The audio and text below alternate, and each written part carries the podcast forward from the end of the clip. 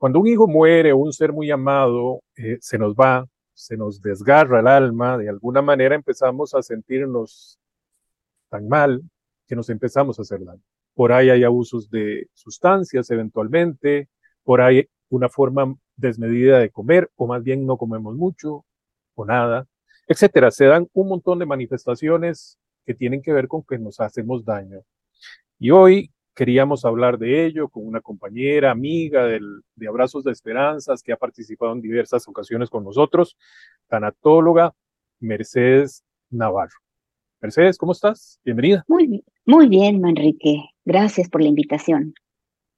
Bienvenida, bienvenida. Bueno, Mercedes, ¿cómo funciona esto? ¿Por qué, ¿Por qué empezamos, tendemos a hacernos daño cuando el dolor es tan grande? Bueno, a mí me gustaría empezar compartiendo que cuando nosotros entramos en duelo, es como un reajuste en el cerebro. Toda nuestra estructura psíquica, emocional, se, viene, se ve afectada. Y si nosotros no atendemos esto o no lo entendemos, ahí se puede ver afectada nuestra salud. Aunque el duelo es una experiencia común a todos los seres humanos, no necesariamente hace que sea una vivencia sencilla, sobre todo hablando de la muerte de un hijo, que, que nos confronta con todo lo que esa idea que tiene uno de la muerte generacional. No, no concibe uno el que los hijos puedan morir antes que nosotros. Entonces, partiendo de que el duelo es un proceso psicológico y físico, ahí es cuando nosotros empezamos a sentir muchas manifestaciones por ejemplo, las físicas que tenemos que atender y las emocionales como la tristeza, esa gran pena que vive uno, esa culpa de la que no nos escapamos. Aquí nos hacemos mucho daño cuando no nos cuidamos. En un principio se pueden abandonar personas que se abandonan por el dolor. Eh, inconscientemente te castigas, te castigan por este, no haber podido impedir la muerte de un hijo y olvidamos el autocuidado. Ese dolor eh, lleva a la persona a descuidarse, a, a perder todo ese sentido, toda esa importancia. Nada, todo carece de importancia y eso lo puede llevar a deteriorar su salud física y mental. Cuando nos muere nuestro hijo, hay muchísimo estrés. Es lo que te decía, se sacude nuestra propia identidad, esa identidad de padres, de protectores, y obviamente también se, se sacude esa manera como nos vinculamos con el mundo. Se activan muchos mecanismos de defensa ante ese peligro, ante ese dolor, ante esa situación. Entonces, con todo eso, ¿por qué voy por ahí? Para que entendamos que de, de por sí el hecho de enfrentar esto altera mucho nuestra fisiología, nuestra química del cuerpo. Y cuando nosotros nos abandonamos, pues de entrada ahí ya empezamos a hacernos más daño. Lo primero que, que podríamos nosotros hacer para no hacernos más daño, que es muy consciente y muy puntual, es cuidar nuestro cuerpo, cuidar la alimentación, cuidar nuestra, nuestro sueño, que es difícil al principio, hay que ver cómo lo va uno regulando. Y es bien importante que podamos entender que todo esto que sentimos son síntomas. Y son síntomas acordes con la gran pérdida. Uno, si nosotros nos aislamos, ahí ya nos hacemos daño. Hay que dejarse ayudar. Aunque en el proceso de duelo tenemos momentos de que necesitamos y tenemos que estar solos con nosotros mismos, parece autodescubrimiento. También hay que dejarnos ayudar y no aislarse. Cuando nosotros nos dejamos ayudar, normalmente la gente responde de manera positiva. Y eso también nos ayuda mucho, nuestra red social, la gente que nos acompaña, la gente que te, te, apoya en esa experiencia del duelo, eso nos va ayudando a, a ir regularizándonos o equilibrando todo nuestro sistema interno hablando de la parte biológica y de la parte emocional. Yo te mencionaba el duelo también, aparte de que colapsa nuestra psique, nuestra identidad, conforme nosotros vamos caminando por este proceso de una manera saludable, todo este cableado se va acomodando. Y es cuando nos vamos haciendo más resilientes. Es cuando nosotros vamos encontrando como esas partes creativas para poder avanzar en el duelo. Como te mencioné, al, dejarse ayudar, ¿qué tan importante es? Bueno, pues porque contar con alguien con quien te puedas desahogar, sin que haga juicios, sin que te esté este, dando recomendaciones o consejos, eso ayuda mucho. Ayuda mucho el sentirse entendido y hay que tener claro toda esta red que se pueda tener y como hay momentos muy dolorosos y muy complicados, ver la manera de poder comunicarnos con el otro. El duelo, como tú lo sabes, como yo lo sé, es un trayecto largo en donde experimentamos muchas emociones, muchas circunstancias que tenemos que ir enfrentando en el día a día, un día a la vez. Y en ese enfrentar todas esas circunstancias nos podemos ir atorando en ese proceso. Cuando nosotros vamos en este caminito y nos sentimos que nos estancamos, porque un duelo no es lineal. El duelo es como, es como una espiral en donde subes y bajas y podemos cambiar este, este sentimiento de como que ya vamos aligerándonos, a de repente sentirnos muy mal, porque cambiamos, estamos oscilando todo el tiempo hasta que logramos terminar este caminito, este que se llama proceso de duelo, vamos oscilando. Y en ese, en ese oscilar es que tenemos que tener mucho cuidado, ser compasivos con nosotros. ¿Cómo nos hacemos daño? Pues cuando nos reprochamos, ya había yo avanzado, ¿por qué si ya me sentía bien, hoy estoy, ya, ya retrocedí? No, hay que entender que todas esas este, momentos que nos atoramos son recaídas, que es muy diferente a un retroceso y que el, el duelo para la mayoría de las personas es así, evoluciona de esta manera, es periódico, son momentos que estamos bien, conforme vamos nosotros eh, teniendo estas pequeñas recaídas, que como te digo es diferente a un retroceso, nos vamos levantando un poquito más fortalecidos para avanzar. Y hay que encontrar esas formas también para caminar. Una cosa que nos hacemos daño, ¿qué pasa con los recuerdos? Hay personas que no toleran ni ver la fotografía. Y está bien, porque eso es una parte de cuidarnos.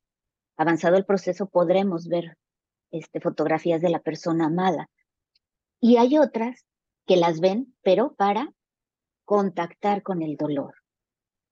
Entonces esa es una manera de hacernos daño. Tenemos que tener en cuenta que todos los seres humanos somos diferentes y todos tenemos una manera diferente de enfrentar el duelo. Entonces, lo que yo digo no son recetas de cocina puntuales de 100 gramos y 150, sino que es más bien que yo tomo lo que sirve para mí. Eh, me, gustaría preguntarte para que ampliemos un poquito más en cuidarnos, porque claro, eso está en, por ejemplo, dormir mejor.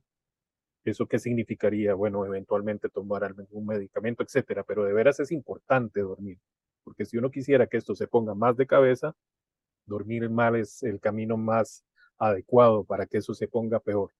Pero bueno, cuidarnos eh, es una palabra, pues claro, comprensible, pero en el duelo se me hace increíblemente compleja en el sentido de qué significa cuidarnos. Porque eventualmente signifique que yo no quiera enfrentar nada. E, eventualmente comprendemos eso. no, no, sé si es válido lo que digo, pero me parece para quien he conocido en todo este proceso y a mí mismo, que muchos se protegen tanto que lo que hacen es postergar cuidándose.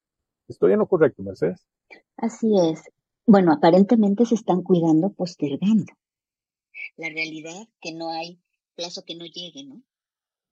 Si tú postergas, precisamente como todos somos diferentes y tenemos mecanismos de defensa diferentes, vamos enfrentando en determinado momento ese duelo. ¿Qué es lo que hay que hacer? Y es una forma de cuidarnos es, mira, el dolor no se mide. Y lo que puedo decir puede ser muy subjetivo, precisamente por la, la individualidad de cada persona. Porque tú dices, hacer como que no pasa nada, sí te entendí, como me cuido no tocando con el dolor, me cuido, sí, ¿verdad? Me cuido no porque voy a sufrir, porque no me quiero tirar al piso. La realidad es que cuando hacemos eso es como guardar la ropa sucia esa que huele mal y, no queremos como tampoco lavarla porque está muy manchada y la metemos al bote. Y tarde o temprano la tienes que sacar, solo que ya la vas a sacar este, hasta enlamada o es con ese moho, mucho más apestosa, podrida. Es lo mismo que sucede en el duelo.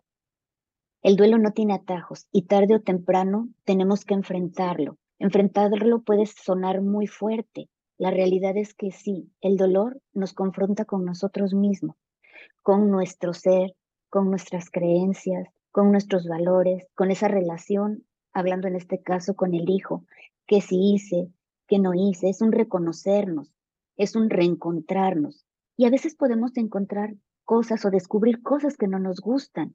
Y ahí es en donde entra mucho la compasión hacia uno mismo. Porque nadie es perfecto, la perfección es una ilusión del ser humano. Somos perfectibles, pero no somos perfectos. Y la maravilla de ser padres también es que los hijos no vienen con un manual de procedimientos. Sería muy aburrido. Ya no tendría chiste. bueno, más o menos, no, y ojalá, más bien se quedó en la panza de la mamá y, ahí se quedó. Pero eh, es todo gigantesco, ¿no? Hay gente que pierde el trabajo, se pone muy difícil sus temas económicos, hay gente que rechaza todo tipo de, digamos, de gente que se le acerca y bueno, algo dijiste de aislarnos, ¿qué diferencia? Porque hay una necesidad de estar solos eh, eh, en el sentido de buscarnos, pero también aislarnos no es una buena idea. ¿Qué diferencia hay en eso? Y quizá combinándolo con, con la parte laboral, que todos debiéramos o seré, somos capaces de volver a ir a trabajar. ¿E-, ¿Eso te parece? Eh, hablando del duelo por la pérdida del trabajo o del de nuestro trabajo cuando perdemos al hijo. No, eh, o sea, relacionado específicamente para un duelo mayor en el sentido de que muere un hijo, muere un ser amado y bueno, se rompen las cosas y me parece muy correcto lo dices, eh, las cosas carecen de importancia, inclusive el trabajo, ¿no? El, la comida de cada día. Sí. Y, y, bueno, por ahí. Sí, fíjate, yo a mis pacientes les digo, cuando trabajan, les digo, bendito trabajo porque te hace parar. ¿Sí? Eh, es bueno darnos ese permiso de estar devastados. Dos semanas, si quieres, no te bañes, no salgas de la cama porque no tenemos la fuerza pero después de eso sí tenemos que hacer este esfuerzo. Y si tenemos trabajo, yo digo, bendito trabajo. Aunque vayas y tu mente esté en otro lado, sí, en, tu, en donde estás, en donde laboras, son personas comprensivas del momento que estás, van a, a ser tolerantes contigo. Y lo ideal es regresar a nuestro trabajo de a poquito, pero sí regresar, no abandonarlo, aparte de que es parte de nuestra economía, y que si no tienes ingresos se complica el duelo y como para qué quieres aumentarle más dolor al peso que ya trae. Es ver la oportunidad de regresar de a poquito. Lo que sucede es que a veces nos vamos a los extremos con el dolor. Si tenemos un trabajo, quieren, eh, hay quien abandona el trabajo, no sirve, te haces daño, porque teniendo el trabajo es una responsabilidad que te obliga a levantarte como te estés sintiendo, pero te obliga a levantarte. Y eso ayuda mucho a nivel autónomo. Tu sistema nervioso autónomo se empieza a activar. Cuando tú te apapachas el dolor de, de manera constante, lo que sucede es que tu sistema nervioso actúa en consecuencia. Entonces, todos esos químicos que podría producir tu cerebro para sentirte con la energía de empezar a avanzar, de acomodar tu, tus emociones, tus sentimientos, tu vida, pues no hay tal. Al contrario, se baja todo y podemos caer en una depresión. Entonces, ahí hablo de un extremo, los que dejan de trabajar, y está el otro, los que desde el minuto dos, después de haber este, sepultado o cremado al ser amado, ya están trabajando porque tienen que ser productivos y más bien porque no quieren pensar en su dolor, tampoco ayuda. Ninguno, nada en la vida cuando es extremo nos puede ayudar y en el duelo no es la excepción. Tenemos que encontrar el punto medio para poder avanzar en este camino. Y al principio, aunque se puede dificultar hasta la tarea más sencilla, podemos sentir que es imposible cuidarnos en medio del duelo. Es muy importante poder encontrar pequeñas maneras de luchar contra estos efectos, porque estos efectos son, salen de manera natural. Nuestro sistema nervioso responde a la situación que estamos viviendo. No es que nosotros podamos decir, me voy a quedar sin energía, me voy a sentir esta gran tristeza, me voy a sentir alegre. Somos seres emocionales y eso sale. Entonces, hay que ir encontrándonos esas pequeñas, esas pequeñas tareas que nos ayudan a combatir estos efectos para poder continuar con la vida y poder empezar a avanzar en ese proceso.